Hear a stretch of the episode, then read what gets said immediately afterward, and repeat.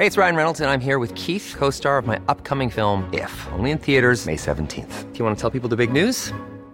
All right, I'll do. Sign up now and you'll get unlimited for $15 a month in six months of Paramount Plus Essential Plan on us. Mintmobile.com slash switch.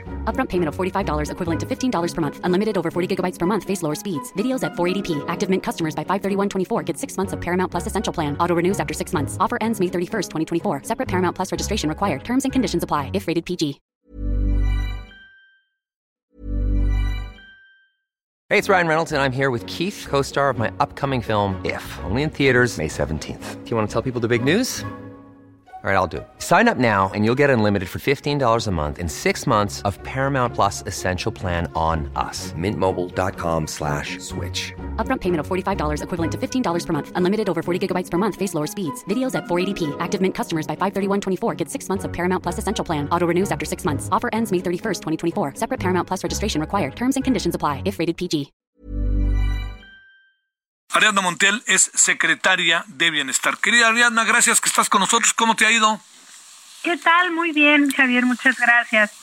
Oye, a ver, la semana pasada, antepasada y esta, nos han dado eh, información que nos parece en verdad muy importante como para tratar de entender todo el tema de la pobreza. Disminuye, eh, suben las carencias sociales según el Coneval, ¿Qué es lo que tú alcanzas a ver desde una oficina estratégica en este tema, particularmente estratégica, Ariadna?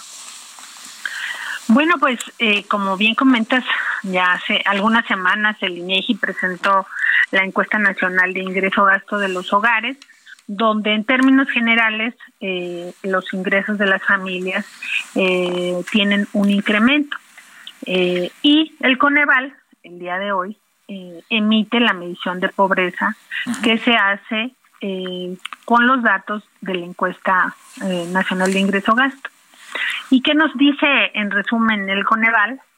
Que la pobreza ha tenido una disminución en México comparada entre el 2020 y el 22 de 7.6%, por ciento, que en términos de números de personas son 8.9 millones de personas que se, salen de la pobreza y que eso también eh, se deriva de la instrumentación de la política de bienestar, entre otros dos factores fundamentales, que es la política salarial que el presidente López Obrador ha, eh, implementado, de aumentos eh, importantes al salario, y por otro lado, de, las remesas que envían nuestros hermanos eh, que viven en eh, Estados Unidos principalmente, los paisanos, y el conjunto de estos tres elementos ha mejorado el ingreso de las familias.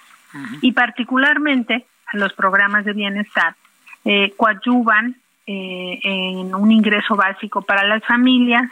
La política de bienestar se basa en la transferencia monetaria eh, de manera directa hacia las personas y eso les ha permitido fortalecer su ingreso. Entonces, eh, pues celebramos estos datos, siempre hay que seguir avanzando, pero consideramos que eh, el enfoque de política, que son las transferencias directas económicas, y eh, el caminar hacia la universalidad de los programas también nos coadyuva en estos resultados y sobre todo que estos programas están caminando a construirse en una serie de derechos sociales, como ya lo son la pensión de adultos mayores, de personas con discapacidad y las becas de educación media superior. Entonces, en resumen, pues tenemos eh, mejoría en este tema, eh, menos personas en pobreza eh, y, el, y también estos indicadores nos dicen que la reactivación económica posterior a la pandemia pues está dando ya los resultados que se necesitan para la población. Oye, Ariana, a ver, hoy decías 8.9 millones de personas en pobreza es lo que reporta Coneval, pero aquí hablamos de la política de bienestar en transferencias monetarias directas. Esto quiere decir, para hablar de una de las causas importantes, los programas sociales. ¿Me escuchas, este Arena? Sí, sí, aquí estoy, te escucho. Sí, sí, digo, ¿Cuenta eso también? Es decir, los programas sociales, ¿qué tanto son? ¿Y cómo queda esto en comparación a años anteriores al respecto? Sí, bueno, los programas sociales se han convertido en algo, en una estrategia muy importante de fortalecimiento de los ingresos de las familias. Eh, la encuesta de INEGI, pues eso da como resultado. Eh, los programas, la política salarial de, de aumento del salario y las remesas. Es uno de los tres componentes que ha fortalecido el ingreso de los mexicanos. Comparado con el 2020, eh, otro de los elementos que se pone en análisis es la, los, las personas que pueden comprar una canasta básica alimentaria eh, y los que pueden comprar una canasta básica eh, alimentaria y no alimentaria. ¿Qué significa esto? Bueno, acceder a los alimentos básicos y a los insumos básicos para, para vivir que no son necesariamente alimentarios. Y tenemos a 10.8 millones de personas que superaron la línea de pobreza por ingreso y 6.4 millones que superaron la línea de pobreza extrema por ingreso. Lo que significa es que están eh, accediendo eh, a los insumos básicos para vivir y no lo tenían anteriormente. Entonces, pues son datos duros que nos permiten eh, conocer tanto en porcentaje como en número de personas, porque finalmente esto se trata del bienestar de las personas. Claro. Oye, Arena, a ver, este, eh, a ver, dos, dos asuntos eh, para que nos des tu perspectiva. Uno, se habla de que la pobreza extrema se mantiene en niveles, pero la pobreza adquiere otra dimensión. Es pregunta. Y lo segundo, eh, la parte que corresponde a que esto pueda ser una tendencia que nos coloque en un escenario virtuoso. Yo creo que tienes mucha razón por más vuelta que se le dé. Lo que está pasando hoy tiene mucho de inédito, más allá de la pandemia y de donde vengamos. A ver, estas dos reflexiones. Uno, ¿cómo queda la pobreza extrema? Agrego el sector salud y cómo queda el asunto, si es tendencia o no, ¿cuándo podríamos saber algo sobre ello?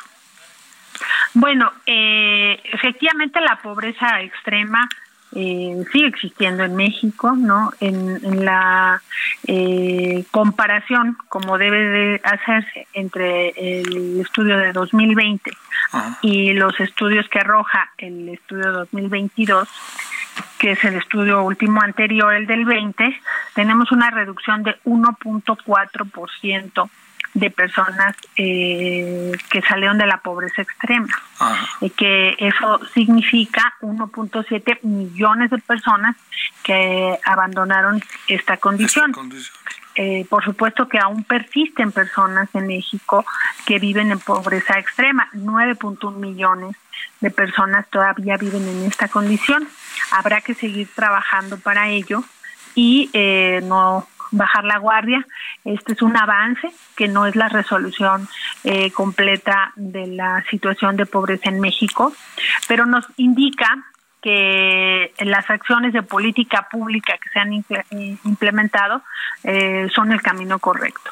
Y por otro lado, lo que comentas en materia de salud, efectivamente la carencia de salud, en lo que nos dice Coneval, pues hay un incremento que evidentemente obedece a la situación de la pandemia y que también se pregunta por un, programa que ya no existe, que es el Seguro Popular, y que hoy tenemos otro esquema que se está construyendo a través del bienestar. Entonces, habrá que, que, seguir avanzando en la materia y fortalecer también eh, de las seis carencias que se Eh, para definir si una persona es pobre debe de mantener tres carencias. Eh, dos de ellas en este momento, el rezago educativo y salud, todavía mantienen eh, obviamente datos a la arriba, no, no, no de disminución y cuatro carencias sí tienen disminución, que es alimentación, que es muy importante porque es la subsistencia básica de las familias, la vivienda, los servicios de la vivienda. Y eh, la, bueno, la calidad de los espacios de la vivienda, los servicios básicos de la vivienda y la seguridad social que la pensión de adultos mayores y la pensión para personas con discapacidad pues es un sistema de protección social, por eso se llaman pensiones no contributivas, eh, pero que va a permitir que la carencia de seguridad social mantenga una eh, línea hacia abajo de quienes carecen de esta de todo esto, eh, de, de, estos derechos. Entonces, me parece que en conjunto vamos avanzando, vamos en una ruta correcta. Obviamente el rezago ha sido importante históricamente, pero aquí eh, nos sobra decir que los esfuerzos eh, sobre inversión social que hoy se tienen en México, que ascienden en este año a 600 mil millones de pesos y que atienden a 25 millones de personas, eh, pues también tendrán sus efectos no solamente para el 22, sino para el 23. Sí, oye. Entonces, vamos por ahí caminando. Oye, Ariana, digamos, yo entiendo que vivimos en un toma y daca interminable, tú mejor que nadie, cómo funcionaría, lo sabes pero yo sí pondero que esta es una buena noticia. No, vamos, ojalá sea una tendencia, pero lo que estos números de hace 15 días y los de hoy nos están dando un panorama en el cual yo quisiera pensar que sobre todo muchas familias pueden empezar a respirar un poco más. Sí, yo creo que son buenas noticias para México y también hay que decirlo que justo esta, estas buenas noticias deben de impulsarnos a seguir profundizando las acciones en el combate a la pobreza. No debemos sentir que las cosas están resueltas, por el contrario, debemos seguir empujando a que este tema en México eh, cada vez sea menor. Bueno, ¿cómo has estado, Ariana? ¿Cómo te ha ido? ¿Ya te quedaste? ¿Ya, ya no te metiste a la Ciudad de México?